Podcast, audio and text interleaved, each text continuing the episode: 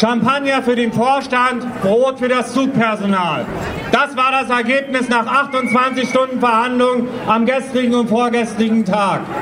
Der Bahnvorstand gilt den Eisenbahnern, will vor allem den Zugpersonal nicht das Braune unter den Fingernägeln gönnen, während er sich gleichzeitig die Boni erhöht und seine Bezüge um 174 Prozent erhöht hat. Das werden wir nicht akzeptieren. Er hat uns gestern zum Abschluss ein Angebot übergeben. Und dieses Angebot lautet, wir geben euch ein Angebot, dass wir euch in der nächsten Verhandlung ein Angebot machen. Das ist das Ergebnis des Bahnvorstandes.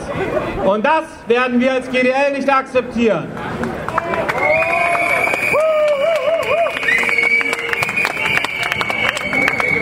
Wenn sich Herr Weber als Personalvorstand anschließend hinstellt und sagt, er sieht die Verhandlungen auf einem guten Weg und wir ihm aber am Ende der Runde erklärt haben, hier ist Schluss, da muss man schon sagen, dann sind da schon deutliche Wahrnehmungsstörungen und dann hat man eben das Pech, dass man am Freitagnachmittag verkündet, Verhandlungen gehen weiter und anschließend kommen wir als GDL und sagen, die Verhandlungen sind gescheitert und wir werden wieder in einen Arbeitskampf ziehen.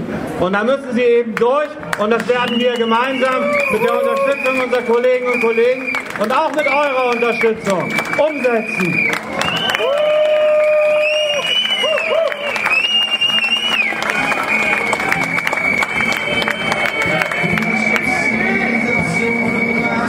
Worauf das ganze Spiel hinausläuft, das haben einige Redner heute hier schon angesagt. Denn es ist am Ende keine Lex GDL oder auch keine Lex Piloten. Es ist eine Lex Vernichtung der Gewerkschaften, nehmt den Arbeitnehmern ihre Kampfrechte weg. Und es ist vorhin schon in der Rede aufgetaucht, das erste Mal hat der Wirtschaftsflügel der CDU eine Verschärfung des jetzt schon vorgelegten Tarifeinheitsgesetzes vorgelegt, der am Ende darauf hinausläuft, für weite Bereiche der Arbeitnehmer das Streikrecht einzuschränken und abzuschaffen. Dagegen müssen wir alle gemeinsam Flagge zeigen. Egal ob GDLer, egal ob Metaller, egal ob Verdianer, Postler, GWler und viele alle anderen.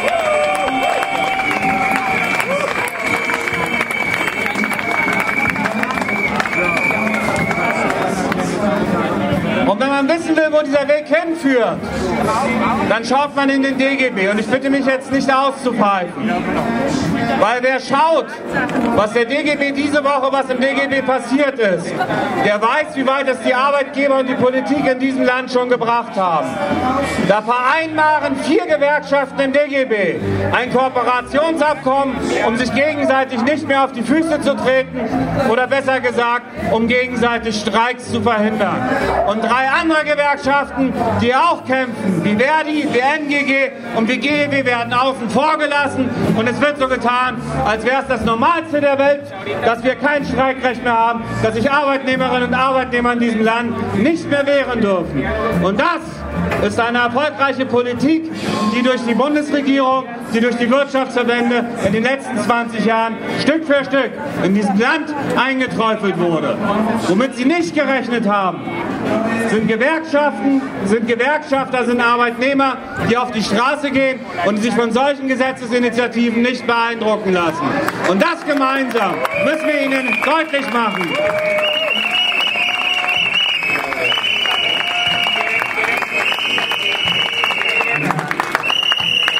Und wenn ich eins euch sagen kann, es wird nächste Woche Arbeitskämpfe der GDL geben.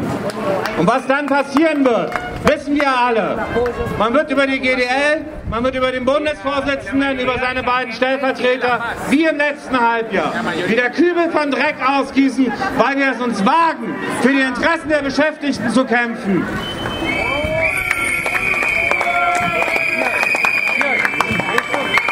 Und wisst ihr was? Gemeinsam mit unseren Kolleginnen und Kollegen. Gemeinsam mit unseren Kolleginnen und Kollegen werden wir uns einfach schütteln, werden das alles einfach abschütteln und werden Flagge zeigen, so wie heute hier mit euch. Denn es geht um Belastungssenkung, es geht um Einkommenserhöhung und es geht darum, dass Gewerkschaften in diesem Land nicht nur das Recht, sondern die Pflicht haben, für ihre Mitglieder und die Interessen ihrer Mitglieder zu kämpfen.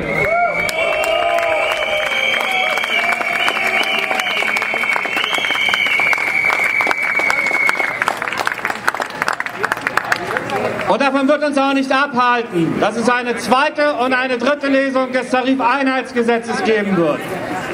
Denn dieses Gesetz ist nach unserer Auffassung und der Auffassung vieler anerkannter Rechtsexperten, vieler Juristen nicht nur rechtswidrig, sondern sogar verfassungswidrig.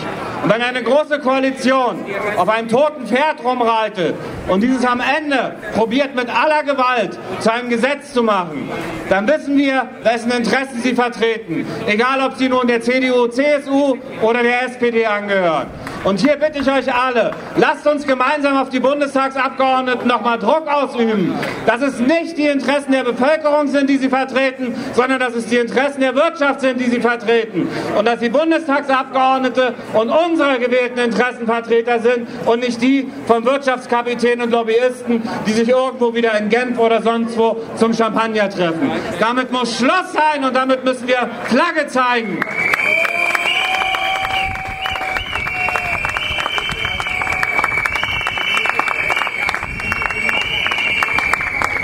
Und wenn wir schon gemeinsam kämpfen, wir, die EDL, über die hohen Belastungen, die das Zugpersonal hat, dann schaue ich mir die Arbeitskämpfe der Erzieherinnen und Erzieher an.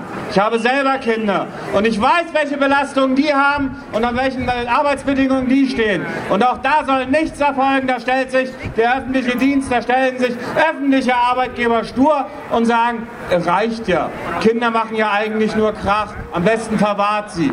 Das darf es nicht geben und ich wünsche auch den Erzieherinnen und Erziehern mit ihrem Arbeitskampf viel Erfolg und unsere Solidarität habt ihr.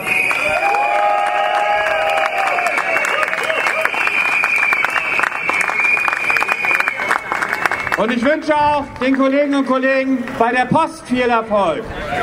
Wir haben einen Vorstandschef bei der Post, der einschließlich im letzten Jahr knapp 9 Millionen Euro verdient hat, dem aber im Moment nichts Besseres einfällt, als die Post abzusplitten, Billigunternehmen zu schaffen wie DHL Delivery und zu erklären, was sind wir doch für ein gutes Unternehmen, weil wir hier Beschäftigten in einem Billigheimer-Unternehmen Arbeit geben. Das ist die allergrößte Frechheit, die in diesem Land passiert im Moment.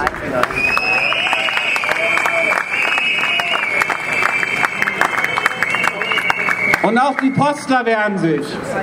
Und es wehren sich auch viele andere.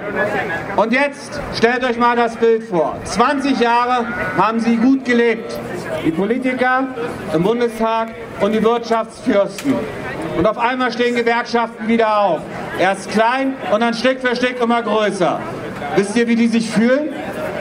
Die fühlen sich beschissen und die sehen nur eine Chance, ihr schönes Leben aufrechtzuerhalten. Uns, unser Recht, was uns zusteht und was wir uns über lange Zeit erkämpft haben, wegzunehmen. Und dagegen lasst uns kämpfen. Lasst uns dafür sorgen, dass die Hände nicht an das Streikrecht gelegt werden. Lasst uns dafür sorgen, dass wir bei Arbeitskämpfen, egal welchem Dachverband oder welcher Berufs- oder Einheitsgewerkschaft wir angehören, wir hier gemeinsam Flagge zeigen. Den Rest regeln wir schon draußen in den Betrieben. Das kriegen wir hin und dafür sind wir auch noch Frau und Mann genug.